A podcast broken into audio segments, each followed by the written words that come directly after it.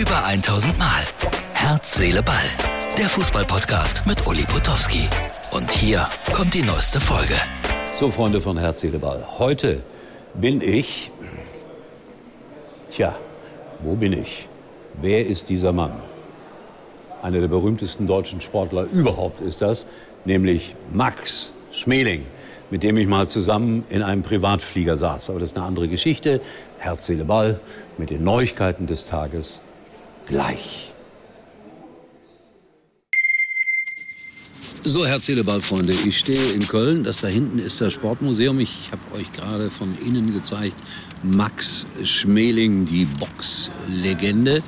Und das äh, Sportmuseum ist da, wo die Kranhäuser auch sind. Ziemlich markant und äh, bekannt hier in Köln. Und da hat unter anderem Lukas Podolski auch eine Wohnung. So, und der 1. FC Köln liegt in Mainz, das habe ich gerade noch erfahren, 0 zu 1 zurück. Äh, das ist Herz, Seele, Ball für Samstag. Ich äh, ja, darf morgen nach Leverkusen gegen Wolfsburg. Bin sehr gespannt, wie das ausgeht. Bisschen Not gegen Elend, sagt der eine oder andere. Finde ich eigentlich nicht. Zwei Mannschaften, die für meine Begriffe deutlich weiter nach oben kommen müssten. So, aus Schalke heute wenig zu hören. Das hat mich überrascht. Das da hinten, was da noch so schön leuchtet, ist übrigens das Schokoladenmuseum. Da sollte ich jetzt noch hingehen. Mache ich aber nicht. Mm, und äh, ja, der erste FC Kaiserslautern hat 2-0 gewonnen. Achtung!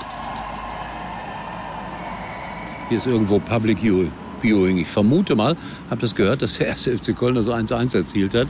Also das war jetzt so, ich weiß nicht, ob ihr es gehört habt, live das Geräusch, wenn der erste FC Köln in einer der vielen Nobelgaststätten, die es hier gibt, ein Tor schießt. Also ich nehme das einfach mal an, dass das das 1-1 war. Weiß ich aber nicht. So, ich mache mich auf den Weg nach Hause und äh, wollte euch noch sagen, dass äh, das, was ich heute hier gemacht habe, sehr interessant war, denn äh, das Land Nordrhein-Westfalen hat eine Internetseite aufgelegt und da sind Zeitzeugen drauf, äh, unter anderem Bernhard Dietz, Ennard Dietz, echten Fußballfreund ein Begriff, zwölf Jahre MSV, ich glaube fünf Jahre dann noch Schalke.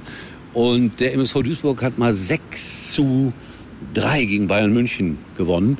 Und Ennard Dietz hat vier Tore geschossen. Und er hat gerade hier erzählt, dass er die Leute, äh, er musste dann zur Nationalmannschaft, so war das. Und äh, er hat gegen Karl-Heinz Rummenigge gespielt, war Außenverteidiger und macht vier Tore. Und als er dann den Speisesaal der Nationalmannschaft betrat, dann hat Sepp Meier vier Finger hochgehalten, um Karl Rummenigge zu ärgern. So, lange, lange her, schöne Geschichten, die Bernhard Dietz da gerade erzählt hat. So, was steht denn da bei mir? Aha, ich kriege gerade eine Nachricht, die für morgen gültig ist. Entschuldigung, ist ein bisschen durcheinander wieder. Aber ihr merkt es, ich bin wirklich im Moment äh, immer noch sehr stark unterwegs. So, und diese Zeitzeugen, die könnt ihr alle sehen auf einer Internetseite. Hier ein Blick auf das Programm. So sah das aus. Podiumsdiskussion. Und am 7. November, 19 Uhr, sind wir auch wieder hier im Sportmuseum. Lade euch herzlich ein, wenn ihr wollt. Schreibt mir einfach, ich will.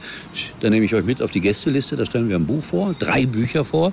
Und es lohnt sich dann hier ins Sportmuseum zu kommen. 7. Dezember, 19 Uhr. Eintritt frei. Aber nur, wenn ihr euch vorher bei mir anmeldet. Ja?